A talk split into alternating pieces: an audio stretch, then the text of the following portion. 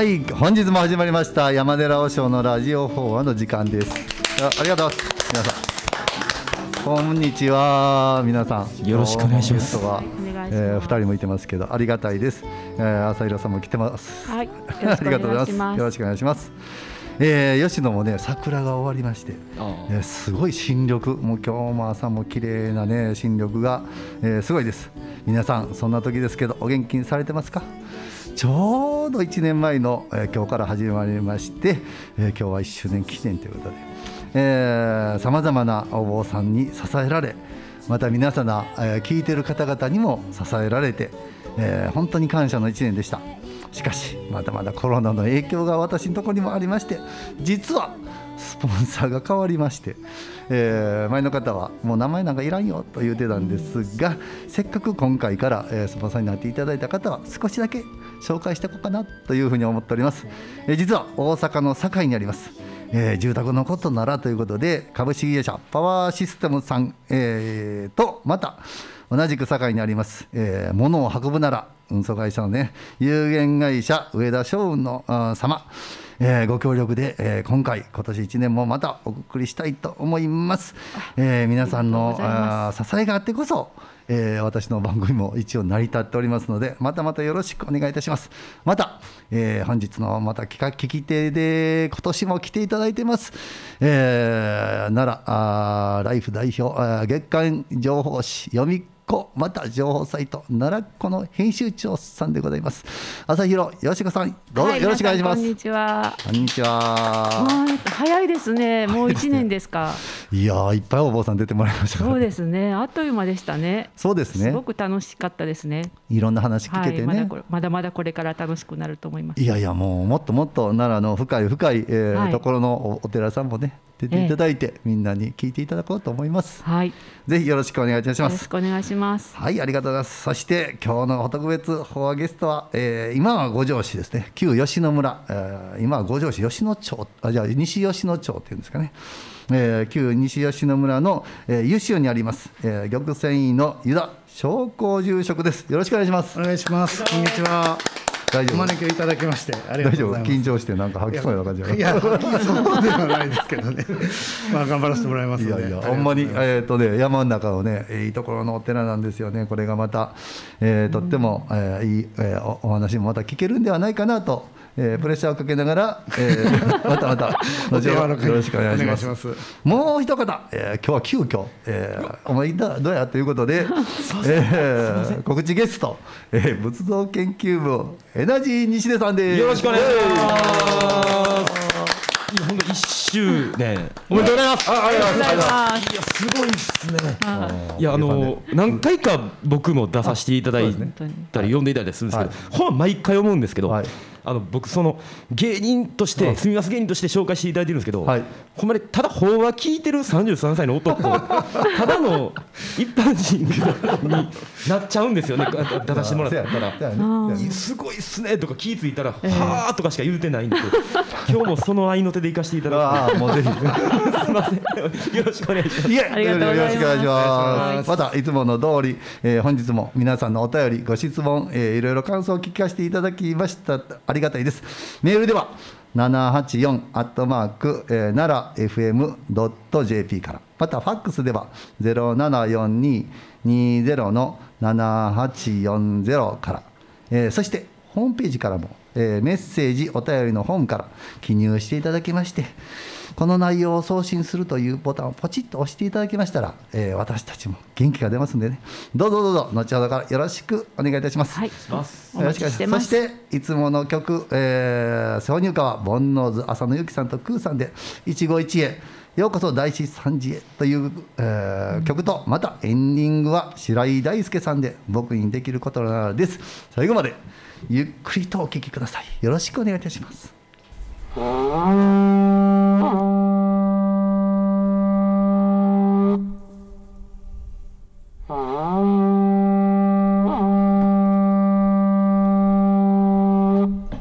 1年経ってもあのホラガイのお値は変わりませんので、えーそれでは、えーここで、えー皆さん恒例のごとく、えー、今ではね世界でたくさんの紛争が起きております。また争いごと収束期間とまたコロナの収束期間を込めてそして、えー、自分の身の回りのね、えー、人たち親類や、えー、身近な人から遠いところまで人まで皆さんの幸せを祈りながら般若心経一貫をお唱えしたいと思います。どうぞよろしくお願いいたします。仏説マカハンヤハラミタ信用。漢字大菩薩行事般若ハラミタジ証券語運海空道一切空薬者利子式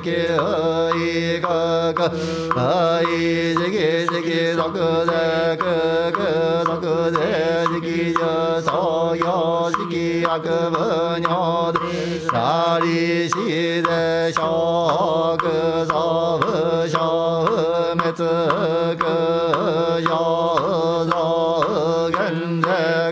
ka ya ma si ke ma ja sa ya si ke ma ya nye be da shen nye ma si ke ja ka 即法無限界内し無意識界無無明薬無無明人内し無老死薬無老死人無苦無滅道無知薬無得意無所得内サッタエアンヤラミタゴシムゲゲゲゲゴムグアンリ祭殿の無足よ安産で小仏へ般若ラミタゴ徳アノクダラ三脈三宝大御地般若波羅蜜多世大人世大名手で無常手で無道道手の一切が真実ごご絶般若波羅蜜多収束絶種圧やてやてはらやてはらそうやてもじそわかはんやしんよ。はいどうもありがとうございました、えー、本当に皆さんのこの、えー、一生懸命唱える祈りの力でなんとか、えー、皆さん、えー、収束していただいたらありがたいなと思います。それではお待ちかねです、えー、今日のゲスト、えー、石尾さん、えー、玉泉院の湯田商工住職さんでございます。よろしくお願いします。お願いいたします。この間ありがとうございました。いえこちらこそいろいろあの大塚さんの方が、はい、あの8000枚のごまの修行ね。ね代行を務められて私もあの近年はだいぶ毎年お手伝いにさせていただいてるんですけども、はい、本当に僧侶として頭が下がります、ね、もうすごい行者さんでこんなに修行される僧侶も珍しいな。いやいやそんなことない。非常に刺激を受けるわけでありますけど、ね、15キロぐらい痩せられたというそうなんです。今年もね15キロきっちり痩せましたね。何時期もな1週間させていただきましたし、そうなんですよね。なかなかあの中年になってくるとブクブクと太ってくる。いやいやいや。なかなかやっぱりたまには修行しやんと。そうです、ね、なかなかねやっぱり体型も足もしびれてきます、ね、確かに。15キロすごい。ね1週間ですよ。いや1週間なんですけど、まあ、3月から夜ご飯食べないので、はい、ほんでまああの4月の11日から、えー、まあ人と精進とか朝2時半に起きて拝むとか。いやいやけど本当にあの7日さんもう4月入ってね、えー、11日修行入ってからはもう1キロずつか体重が減っていきます、ね、最初極めつけは最終日のごまの日にごまの日の前の前に今日は今年は9時間拝んでましたんで。最初は今年はちょっと調子良さそうやなと思って見てたんですけどそうですか。やっぱりあのお昼ぐらいから随分とお疲れが見えて来られてるようで朝から9時からそう夕方6時まで。え。ずっとの前ですから、もうすごいなと思って。もう最後精神力のみで やってられるような、あの感じがありましたので、なかなかす素晴らしいなと思いながら。それはもう1日2キロ痩せますから。なんか僕も最後の日、あそうそう。来てくれた手合わしに行かせていただいたんですけどあの気がなんていうか僕一般の感覚だったら見てたら気が体を動か動かす究極を見てるような 感じしました、ね、これかという。そうですか。そんな感じよだから、ね、本当にすごいなと思って。あのいやいや。私もあの何年か前、うん、何年えっとコロナのなった頃なんで令和に入ってすぐなんですけど、はいはい、まあ、少しちょっと刺激を受けまして 同じ業をちょっとさせていただいて、はい、そして、まあ、あのあの大塚さんにも手伝っていただいたんですけど、はい、なかなか本当にこういう熟練のあの業者さんが置いててられましたおかげで無事にねあの、はい、おめでとうございます。上満できまして、はい、はい、そうそうそう。そうすごいですね。ちょうどいあままだもう六月ぐらいに勤めさせていただいたんですけど、今、はい、暑いんじゃないですか？季節的に。いやいやいやそんなことないですよ。ちょうどいいぐらい。まあうちは山の中なんで、まああんなところへお越しにいただいてあんなところって言ったらなんですけど、そう。そうです。あの五条の、うん、えー、あの五条から、えー、あの十津川熊野の方へ抜ける24号線のところにですね、はい、あの昔からあのっていう地名があるんですけど、えー、そうなんです、あれねなかなかね読めないんですよね字が。そうですね。画商の画にそうそうそう。名前の名に生きるって書いてこれあの地元の人以外奈良県の人はまああの、バイリンがあるんで読めますけど、県外の人はもう全く読めない。そう。ですね。かなうそうなんですそうですね。あれがですね実はあのうちのお寺ともあの関係があるんですけどもあの南北朝の時に、うん、えー、南朝型の後醍醐天皇さんが、うん、え京都を、まあ、足利将軍さんの勢力によって追われてしまうんですよね。うん、そしてえー、大阪の関心寺さんとか金剛寺さんとかを得て吉野へまあ、あおたあのそうそう追われていくわけ、はい、助けてもらいに行くわけでなんですね。けどやっぱり戦ですから吉野が焼き討ちに遭うわけですよね。うん、そしてちょうどですねこの西吉野村の辺りにですね、うん、おいでて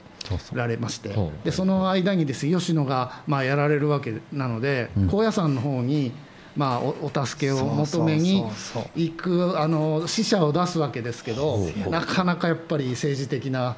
あの問題でですね受け入れてもらえなかった。ので約50年ほどですね、まあ、50年ちょっとですかあそこが南朝型のまあ、皇居として、まあ、政治の中心となるわけでありますから、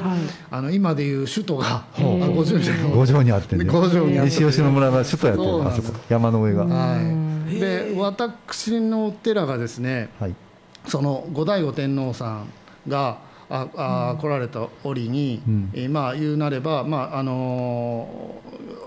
ー、和田にですね堀家住宅っていうところがその皇居跡として残っておるんですけど、ね、その上の方にお寺があるんですけど、そのお寺の、えー、方に実際にまあ本当に誰にも知られないように隠れて住んでられたというような言われがありましてですね。そしてまあうちのお寺もその折にやはりその天皇様が来られるということですからそのおかあのご寄進といいますか貸しあの修繕費を貸しいただきましてですねお寺をまあ修繕するわけであります。でまたその後にですねあのまあ南北朝の時代っていうのはあの50年も続くわけですから、あの後半の方になってくる後村上天皇様がやはりその追われて、またあのこちらの五条の方に、あのまああのの方にですねあのお越しになられるわけであります。その時にですねやはりそのもうご自身のあの一生でその京都へ戻って復権することはかなわんだろうという、まあ、悲壮の思い、えー、しかしながらやはりその、もう来世でもいいからどないかしてあの復興させて、はい、えー、この国をまあ、立て直したいという思いからですね、はい、当院の、えー、本尊の地蔵菩薩に請願を立てられて、えー、願いを込められたということでですねうちの,、まあ、あの本当に厳重な秘仏でですね、はい、あの本当にねあの檀家の方ですらねそのもうあの、見たらいかんという。なるほど。あのことになって厳重にも管理されて仏さんがありましてですね。で、まあ、そんな加減でですねあのこう近所にですねあのまあ、有名なこう旧家がありまして、はい、そこのまああのお名前名字がですね、おインドさんという。おインド、それがねおもし面白いんですよ。あの王様が隠れるお堂って書くんですけど、そこにやはりその天皇様が後醍醐さんが隠れておられたという言われでですね、その名字になっておられるわけですよね。まあ、あの近辺もですねなかなかその、なんて言いますか中心になるそのあのの鎮国寺という有名なお寺があったんですけども、はい、このお寺のまあ大体うちもおそらくそうだったんだろう達中のお寺やったんですけど、はい、鎮国寺さんがまたこれもね不思おも面白いって言ったら分かるんですけど、はい、廃仏希釈の時に、はいはい、あの、ね。うん、まあ、仏像が壊されるということがあって、はい、そのなんか村におられた方が廃仏希釈で仏像が壊される宝物が壊されるから隠さないといかんということで、その方が持ち出して、撃って逃げたんです、えー、それでそれ以来ですねその陳国寺さんという中本寺がで廃寺になってしまって、一切の文献がですねなくなってですね近年です下市の方にその釣り鐘が、なんか浄浄土宗かなんかのお寺に鎮国寺の釣り鐘があるって言っていうのは分かってるんですけどでなかなかねその辺の詳しいことがねもうやはりそのそういうごたごたがあったもんで、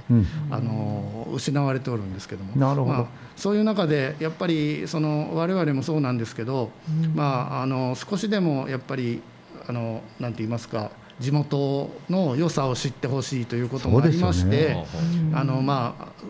地域の方と協力してですね、はいはい、あの村おこしではないですけど、はい、そういう活動を少しずつまあしていこうじゃないかということでですねその大インドさんの,、あの家がですね、あのまあ、五条とかで農友者大インドとかそういうその、会社をやっておりますもんですから、その加減でですねこの湯潮のてっぺんのものすごい景色のいいところで、あの金剛山や桂木山が一望できるようなところにグランピング場を作られまして、すごいですね。そしてまた今時やな。そうなんですよ。そういうところであのまああの村おこし。またその数数年前にですね、はい、あのピザ屋さんもえー、あの同じそのあんな田舎の村の中にですね、あのカフェやって木漏れ日さんっていう、見晴らしのいいすごいね。ああいうお店もやっておりましてですね、なんか体にいいものをね使ってね歴史のあるところですので、まあなんかそういう形でいろんな方に知っていただければなと思っていいですね、はい。まあ、前半部分すみません、なんか全然全然けどあれやね。地元の PR で。いやいやいやそれがいいんですよ。あそうですか。ありがとうございます。お嬢様が関わっていらっしゃるんです、ね、せやそうなんです。若干そうなんです。私もなんか仲間に入れていただいて。ほんで娘さんがなんかそうなんこでなんかそうですあのグランピング？そうですあの担当で就職させていただいて、うちの小高さんなんですけど、えー、本当にもう寄していただいてありがたい話なんですけど、えー、はい、けどほんなお寺ってお地蔵さんが本尊さんで、はい、そこでずっとほんだ拝んでられるということですね。そうです。はい。また、あのちょっとまああの一山越えるとですね、はい、あのまあ、県が変わるんですけど高野町の復帰というところがありまして。高野山やもんね。そうなんです。そこにも、まあ、あの兼務しているお寺がありますのでそことまあそのこう交互に見ながらしておるわけでありますけど、まあ、なかなかこうやっぱり地元が少しでもまあこう開けて行っていただいたらいいなと思うんですけど私も県外に行ったりするとあの奈良県で、ああのこの人奈良の人やでって言われるんですけど、はい、わ我々奈良県民からすると、はい、五条って奈良なのかっていう話になってくるんですけどなかなかちょっと違和感があってむしろ吉野大よねって言われた方が、なんとなく我々はもうその奈良って言われるよりも、奈良じゃなくて吉野吉野だなっていうがなんかこう。ピンとくるという奈良ちゃうやんっていう話。いいですね。吉野に誇りを持ってるってことですよね。い。や本当にそあのこうやっぱり近辺は素晴らしいところでありますので、はい。す。みません。はい。もう冒頭部分。ほんであれ？そうやっていろんなところ一応檀家さんのお寺ですよね。そうですね。はい。まあ一応その湯潮っていう地区が全部皆檀家になりますんで、そのまあ長い年月その檀家の方々がお寺をずっと守って普段は法事行ったりとか法要行ったりとかいろんなことしてはんねそうですね。まあいろんなところへ行ったり。まあはい。そんなことをしながらまた、うん、最近は、あのまあ、そういう法事や、そあの葬儀とかだけではなくて、やっぱりちょっとね大塚僧侶見習ってなんかご祈祷させていただいたりとかそういうようなことをねやっぱりさせてもらうなと思いながら。やっぱ同じ祈りですから、はい。活動が幅広い。いやそれはねやっぱりね。そうですよね、いろんなことされてる、やっぱり田舎のお寺ってね町場と違って、やっぱりそうやってそのいろんなことをしていかないと、まあ、昔ながらのお寺やと思いますよ。そうですね、はいはい。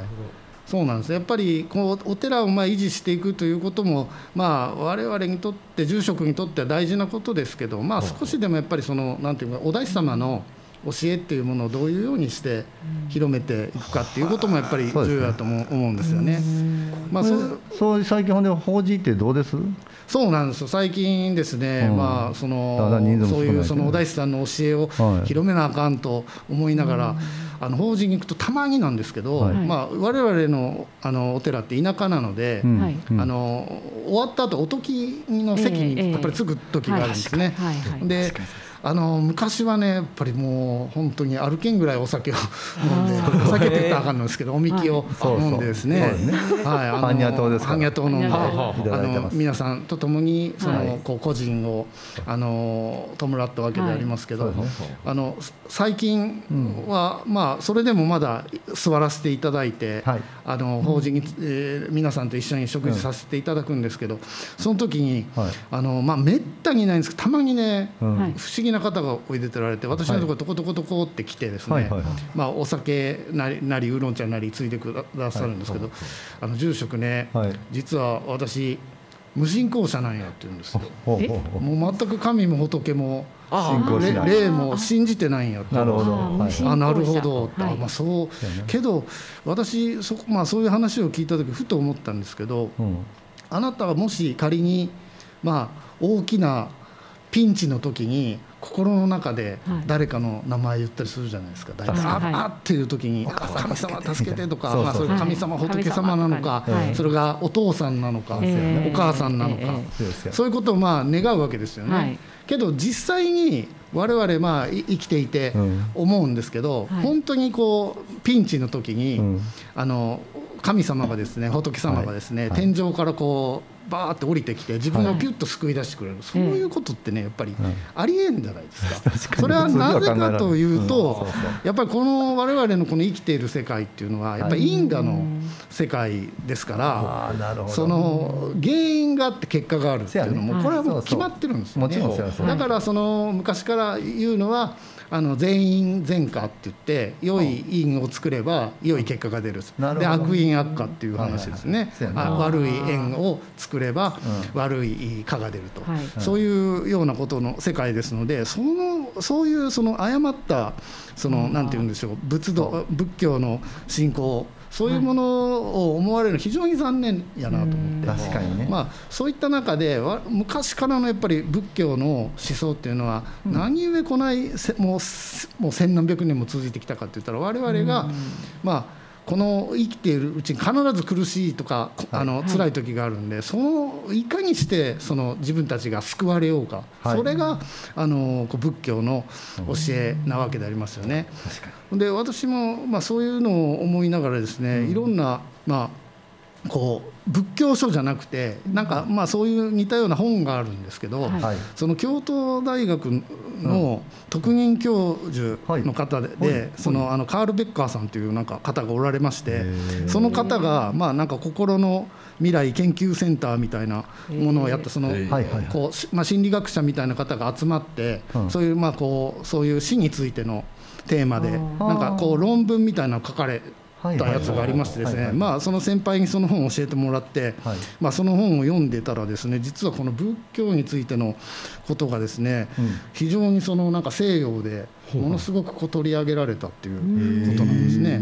でまあそれにまああの書かれておったことが非常に面白かったんですけども、その人間の死死についてっていうことで、はい。はい、であの非常にですねまあ日本人は、うん、あの死に対して非常になんか強いっていうんですよね、え。ー、恐れが他の国の人たちは少ないと。で西洋の人は死についてものすごく怖がって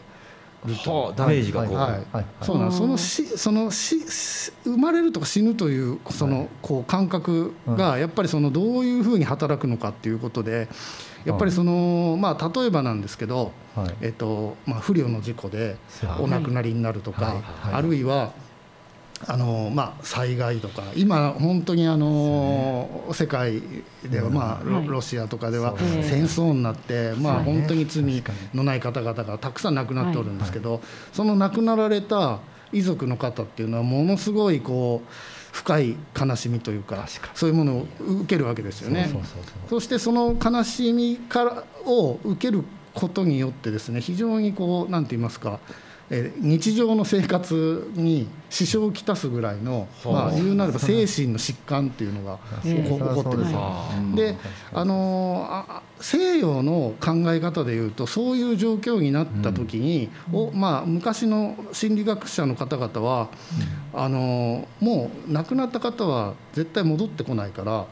あのもう忘れなさいと。であそして忘れて新しい新たなまあ、幸せを探す努力をして立ち直りなさいってずっと言ってこられたんですって。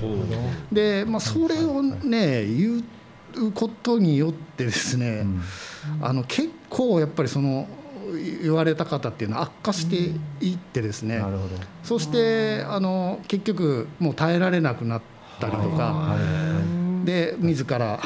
あの命を絶たれるとかあるいはそのもう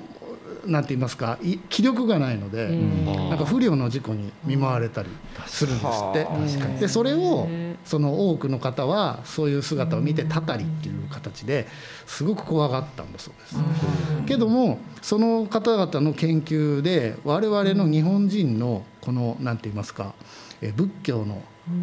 こう生活とともにある仏教のやり方っていうのが非常にですね効果があるということに気づかれましてそれはなぜかと言いますとあの西洋の方はですね亡くなった方を忘れて早くリセットしろっていうふうに言うわけですけど、日本人の仏教っていうのは実は亡くなった方を忘れるのではなくて、共にあの心に共に生きていくというような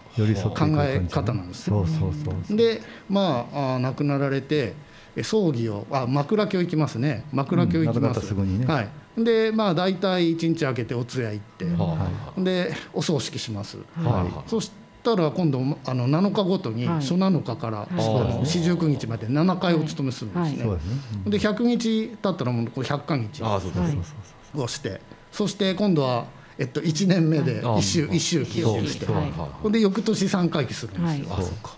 ものすごいあのこう亡くなった亡くなってから弔う数が多いんですでこれはですね本当に面白いと言いますか、うん、こう本当に死者に寄り添ってその西洋は忘れろというのに対して、うん、さも生きているかのようにお食事を差し上げてそしてその仏壇に行って。そしてその家があって位牌があって、でそういった中で手を合わせて、そのまあ言うなれば家の中の仏壇でその亡くなった方をこう感じるということをするわけですよね。でそうすることによって、あのこう精神的なあの疾患というのがね、あの通常より早く収まるんだっていうような研究結果が出てるんですよね。やっぱりそうですよね。はい私たちがやってる方でわからないけどやっぱり外国外国の方々から見ると、うん、やっぱりそこがすごくそうなんですよ。だからこんなにあのなんて言いますか亡くなってからその死者個人とお付き合いする宗教っていうのは仏教ぐらいだっていうぐらいその仏教っていうのはそのこう亡くなった方にと寄り添っておるということですから。だから我々は昔から日本人というのはその仏教とはまあ関係,、関係があるのかあるんですけど、そういうそのなんかこう特定の宗教にこだわらずにやっぱ先祖崇拝っていうもので、あの自然の神仏っていうものを肌でこう感じてきて共にこう生きていく、あのこうな人種なんだよ。でまあそういうところであのこう非常になんていうか心豊かに生きれれるんだろうなっていう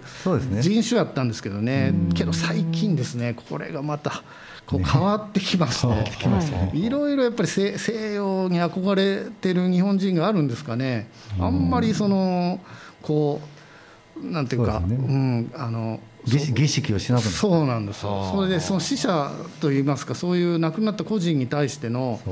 こうなかなか尊厳というものが非常に軽視されるようになってきてますから、ともらう作業が煩わしいという人が多いですよね、そうですね。だから急にやっぱりそのこう殺人を犯したりするような犯罪者も増えてきましたし、ああいうのはやっぱりちょっと因果関係があるようなことがその本にも書いてありましたけどね。やっぱりその死っていうものを軽視することによって、そのそうなんです。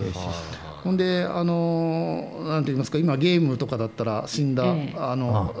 キャラクターはボタン一つでリセットすれば生き返るっていうようなああいうものがやっぱりそのこう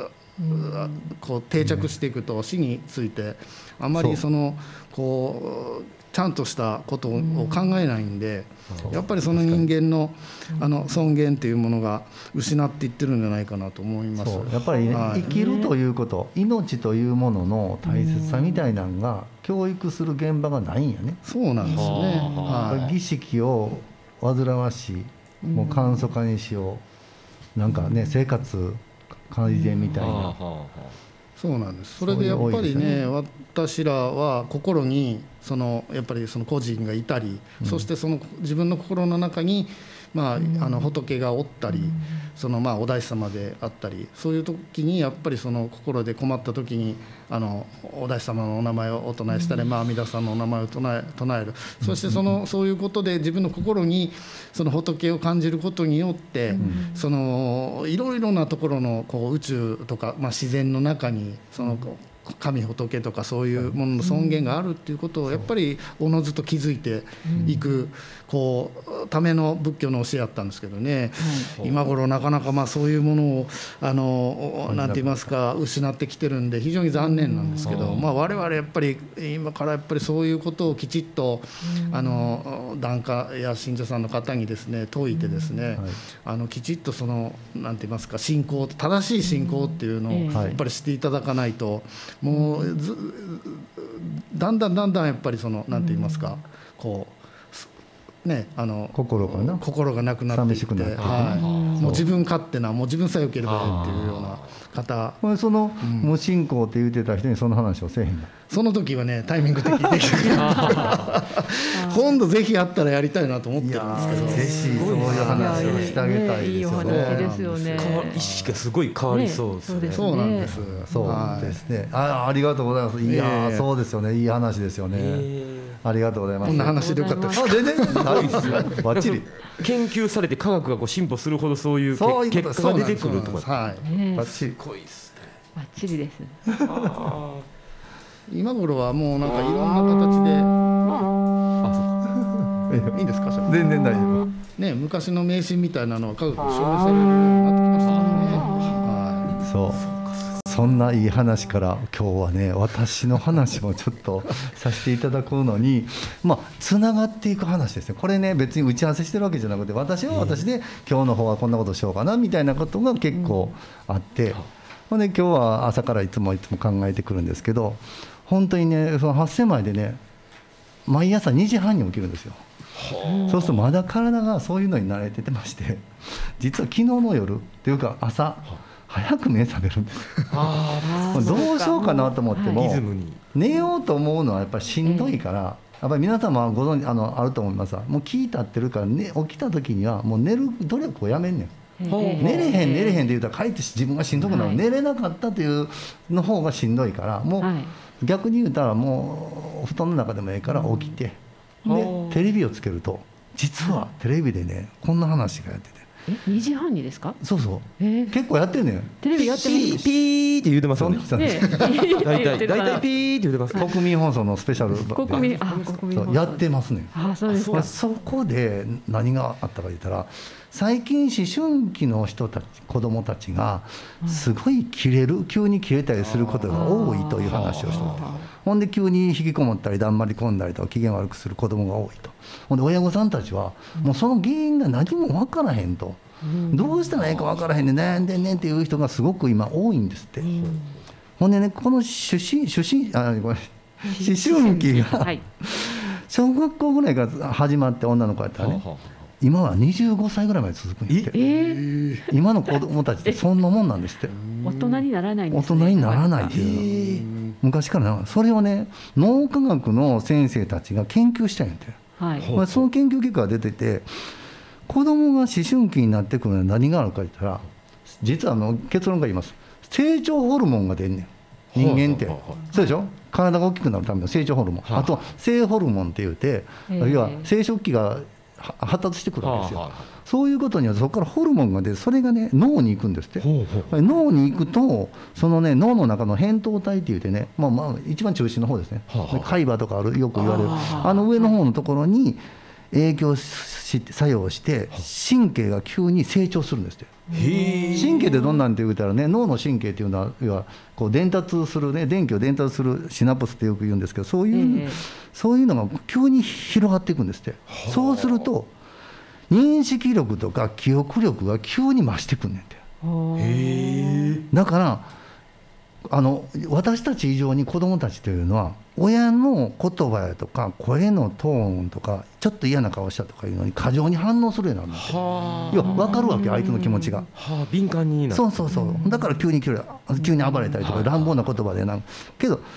そういうお母さんとかお父さんとかがちょっと面倒くさそうにね早ご飯食べようとかね。ちょっとイライラしてる時に子供に怒ったりとかやっちゃったりとか。そんなんすると感受性が強くなってる時にそうやって言われたら自分がこの世にいてると迷惑なんちゃうかとか生まれてきたから悪いんちゃうかとか私のことなんて死んだらええと思ってるんちゃうか邪魔なんやというふうに認識してしまうんやって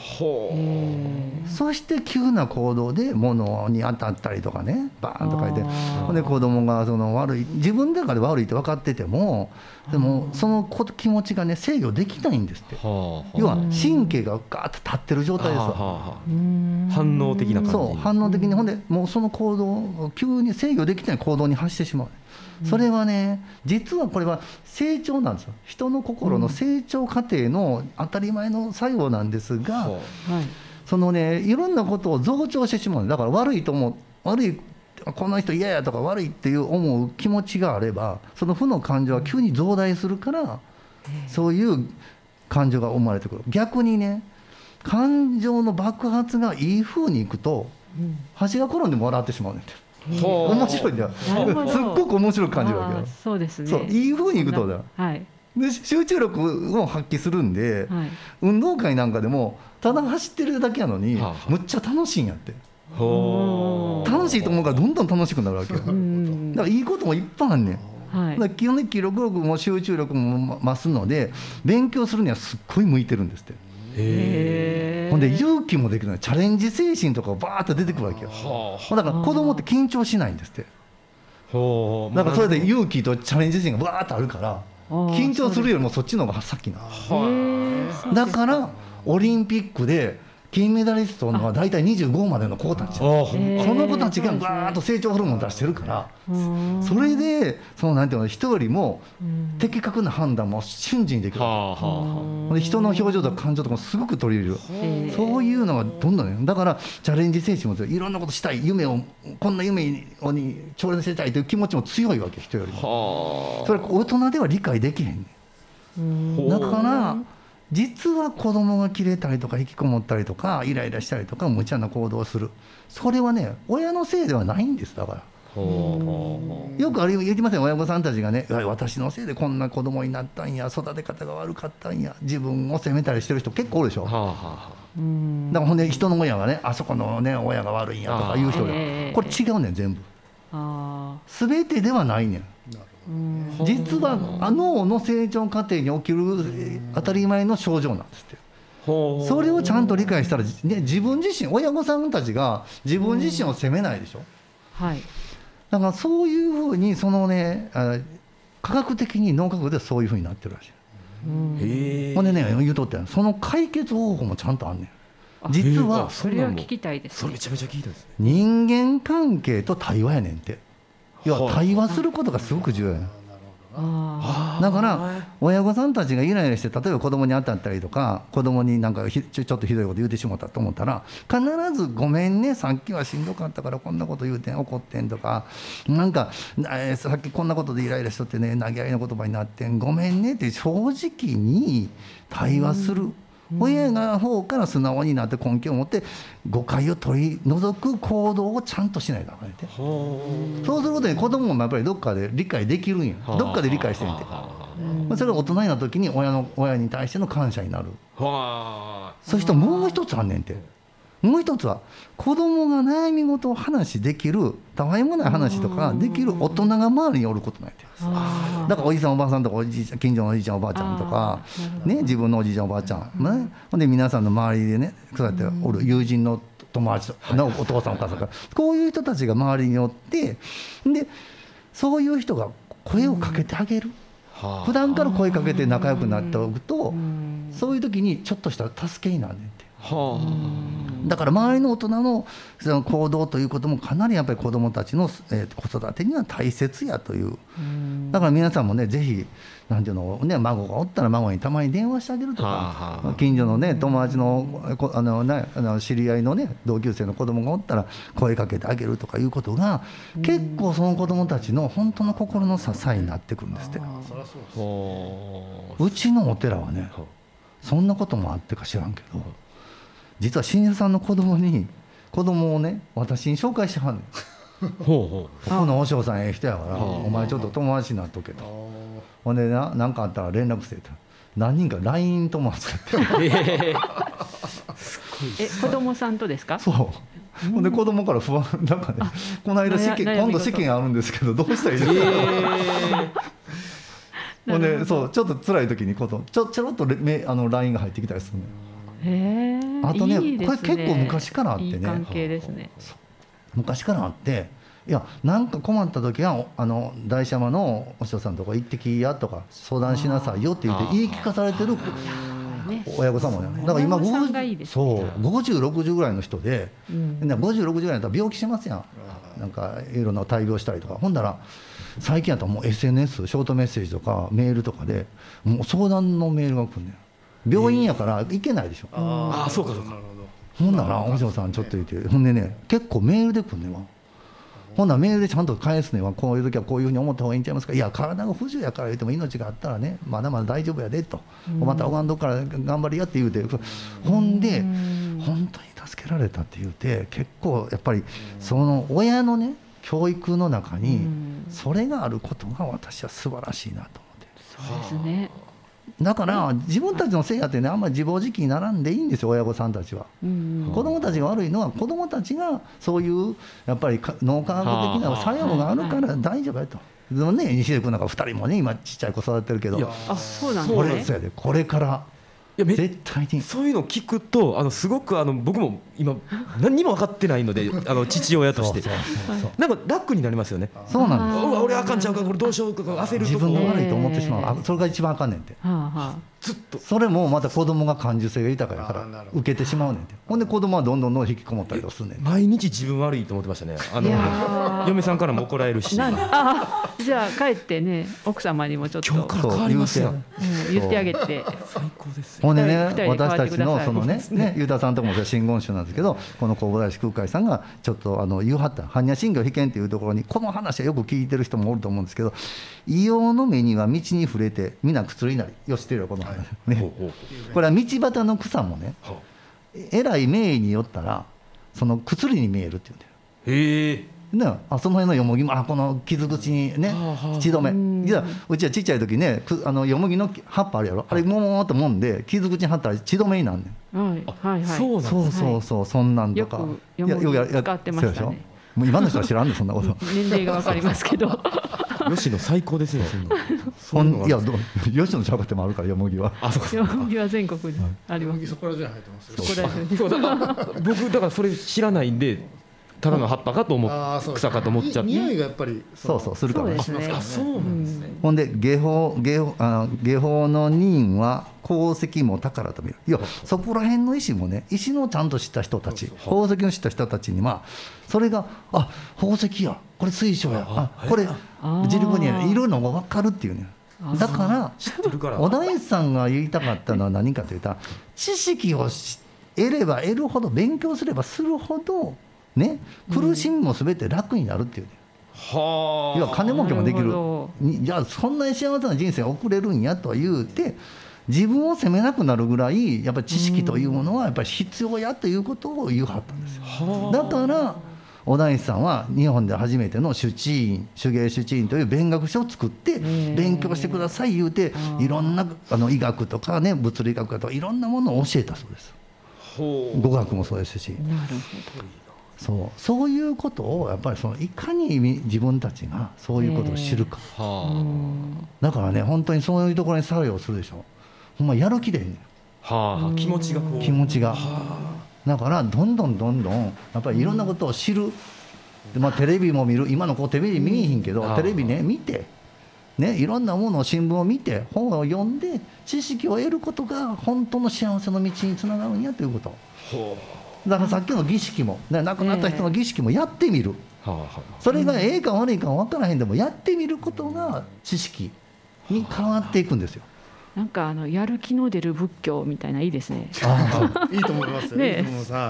私毎年8000枚してるでしょ。もう自分でそのホルモン出してるから常にやる気ばっかり。そういうでまたその何ですか、知識とかもそのやる気とかも自分のためのだけじゃなくてその人に向いた時にすごく影響受けるからね、そうなんですエナジー西では。あはいはいエナジー西でやからな。エナジー西ホルモン出しまくらな。全然エナジーなかったですね ホルモン出しまさホルモン西出で頑張らなかい。やでもすごくその気が上がってくるというか、頑張ろうってなります、だから年いってもだから性ホルモンと成長ホルモンやから成長ホルモンは出へんけど多分性ホルモンは出るから人を好きになったらええんって。はあなるほど。ほんなら年いった方でもやる気が出んねんって、人好きになる。そう。性ホルモンってそういうことやろ？はいはいはい。何歳からでも大丈夫何歳からでもいけそうか。力ですもんね、そう。何かを好きになることが結局はホルモンを分泌させるんです、えー、脳の活性で。そのホルモン出しすぎて嫁さんにめっちゃ怒られる結果にならないようにそこのバランスをちょっと考えて出しすぎないように。出しすぎないように。いやでもお嫁さんに向いてるのはいいんじゃないですか。そうそう。そうか絶対そうです。それは必要、はい、必要。うん、それが力になって頑張ろうっていう。のもそう。そうそうそう。ほんあれ、ね、せっかく西田君来てるからせっかく今日の告知をちょっと言ってもらおうか、はい、ありがとうございます。あのー、奈良国立博物館で今大安寺展っていう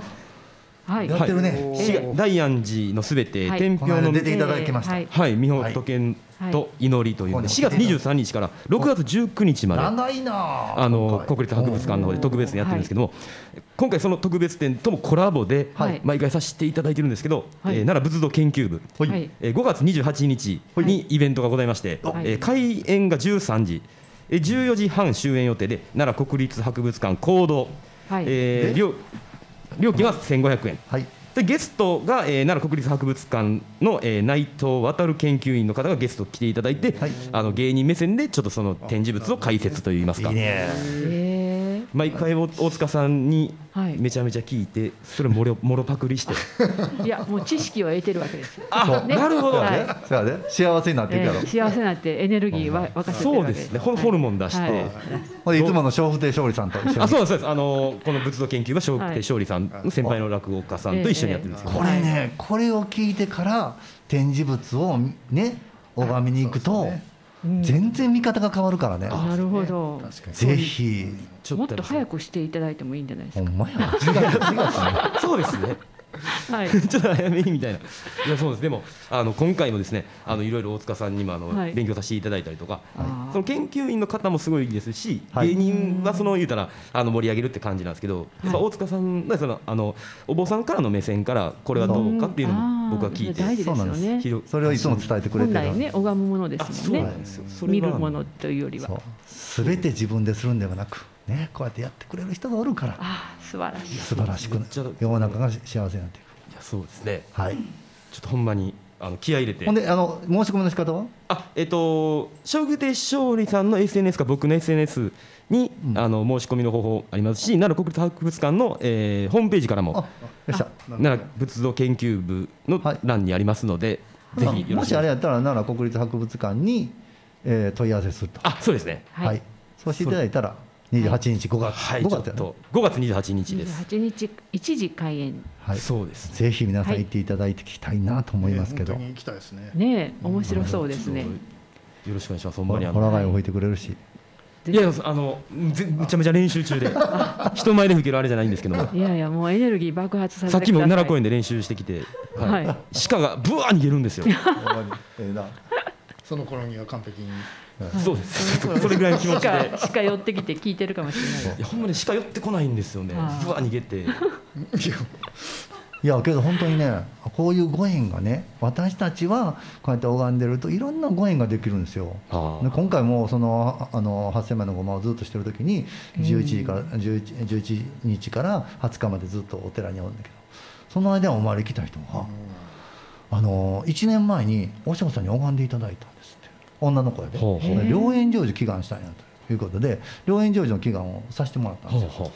ほんだらその後すぐに彼氏できて。えー、ちょうど1年経つんです。お礼まで行きました。すごいっすね。聞きますね。ほんでもうありがたいですって言うてほんでねうまいこと言ったらいいですみたいなことでこのゴールデンウィークはなんかねバーベキューに誘われてるんです家族でと。か言うて すごいいい話でしょ？あのマッチングアプリより婚活イベントより大塚さんですね。八千枚ごまそれめちゃくちゃ強いですよね。ほんで実は14年ぐらい前14年45年前にうちのお母さんに同じように拝んでもらった人がその時にあと後で来て実はその昔私拝んでもらったんですと。その後にできあのできた彼氏が今の旦那ですとそして今年長女が卒園式を迎えましてその時にもう涙流して大感動したと。このおかげはね、大師様のおかげやということでお礼参りに来てこの今の喜びがもらえたんは、うん、もうお大師さんのおかげです言うてお参り来はってる。いやねすごい。でもやっぱりちゃんとお礼にお伺いするのは大事ですね。それとねやっぱり自分自身で、うん、あのやっぱり祈りに来ることが大切です。あ、はい。結構ね、任せとくわそうそうお父さんお母さんとかおじいちゃんおばあちゃんがね自分の息子がって言うて来るんや、これなかなかね、まあもちろん叶ってる人もいてるんですよ。けど本人が来てやるあのか叶えてくださいっていう方が圧倒的によく聞きます。あ。あ、足運んで。そうそうそう、やっぱりね、やっぱり対話ですわ。先ほど言いましたが、対話する。直接対話するということが大切だと思います。ということで今日もあこあねはい、あのいっぱい、えー、来てますメッセージ。いやメッセージぜひ、はい、読んでください。はい、ありがとうございます。ではまずラジオネームなでしこさんからです。はい。お嬢様、皆様こんにちは。一周年おめでとうございます。ありがとうございます。はい。また大塚ご住職、八千枚の修行、八千枚の修行お疲れ様でした。ありがとうございます。15キロも痩せるなんて 本当に厳しい修行なんですね。そうですよね。はい、さらっとしてます、はい。西吉野のご住職様、はい、死への向きかい向き合い方、考えさせられました。ぜひありがとうございます。えー、大塚ご住職のお話、子どもの成長のこと、はい、目から鱗です。でも25歳から35歳くらいもの人たちも昔の人と違いますが、はい、その年齢の人たち何かあるのかもしれないですね。ね、何かあるのか。そうね、ホルモンがね、が変わるんですよ、ね。年代、時代によってみたいな。はい。えー、次にラジオネームたくたくさんからです。いつもありがとうございます。ありがとうございます。皆さんこんにちは。じゃ今日も元気な声が聞けてよかったです。元気です。ふと思ったのですが、はい、お寺でサイダーとか飲むのは罰に当たったりしませんか？サイダー。サイダー。アルコールは罰が当たりそうな気がします。はいはいはいそんなことないですよね。あ酔わなかったらいいって昔書かれて酔わなかったらいい。実はお釈迦さんがあの当初最初の頃はお酒飲んでる人もいてたんですって、はい、しかしながら、酔って暴れる人が増えてきてこれで仏教ではお酒が禁止になったんです。あそうですか。そういう話なんですね。そうなんです。えでもはい。のの飲んでもいい。あそうそうそう。だから逆に言うと酔わなければ。多少 薬としてね。そうそう薬として。だから薬な般若糖というね。薬なはい。ほろ酔いサワーとかで。あそうですね。ほろ酔い。サイダーサイダーはいいんですよ。いいですね。あ実はね今回ね 7, 7日間あの断食してる時にいつも胸がムカムカするんですよ。胃が、ほんでどうしたかって言うたら炭酸水あるでしょ？あれをずっと飲み続けた。胃のムカムカずっとなかった、えー、今年元気なんですよ。そうか。断食やからやっぱり胃とかのダメージを。別にその、はい、発泡発泡水っていうのは結構ね全全世界にありますから。シュワシュワ大丈夫です。はい、はい。はい、続きましてラジオネーム山猫さんです。はい、皆さんこんにちは。番組2年目に突入ですね、はい、おめでとうございます。はい、毎回とてもいいお話聞かせてもらっています。えー、毎月どんなご住職がゲストでお話をされるのかとても楽しみにしています。はい、ます。今日のご住職も明るいお声で、地域の中のお寺さんという感じでいいですね。日本人と西洋との違い、染みました。はい。亡くなった人のことを忘れて新しい人生を歩まなくてもいいんですね。亡くなった方を忘れるのではなく共に寄り添って生きる。ありがとうございました。ありがとうございます。ありがとうございました。はい続いてあ鹿のしっぽさんですね、ありがとうございます。番組1周年おめでとうございます。初めはホラ貝や般若心経に驚きましたが 今や早く聞きたいと心待ちにしています。ありがとうございます。いい番組なのでずっと続けて ドット FM 一番の長寿番組になってくださいね、先は長いですけど、はい、まあ、一つ一つありがたいです、はい、ラジオネームパンダさんです、えー、こんにちは。今日もとても勉強になりました。気づくというのは本当に面白い体験です、ね、来月も楽しみにしています。ありがとうございます。えー、最後にラジオネームわたあめさんです。ありがとうございます。2年目おめでとうございます。ホラ貝の音が大好きです。今日も素敵なお話で楽しく聞いています。ということでいただきました。ありがとう皆さんありがとうございます。ということで、えー、来週の特別ゲストは、えー、格谷寺の中田上慶宗場さんです、えー、奈良のねホームグランプリに出た、華厳宗のお坊さんです、ね。また再放送は、えー、来月の、えー、第1土曜夜の9時からです。また今日からねえー、過去の音源は、えー、YouTube チャンネル YouTube の大師山寺チャンネル大師三寺のチャンネルで聞き直せますので、はい、またまたお楽しみにしてください、はい、じゃありがとうございました。ありがとうございました。ありがとうございました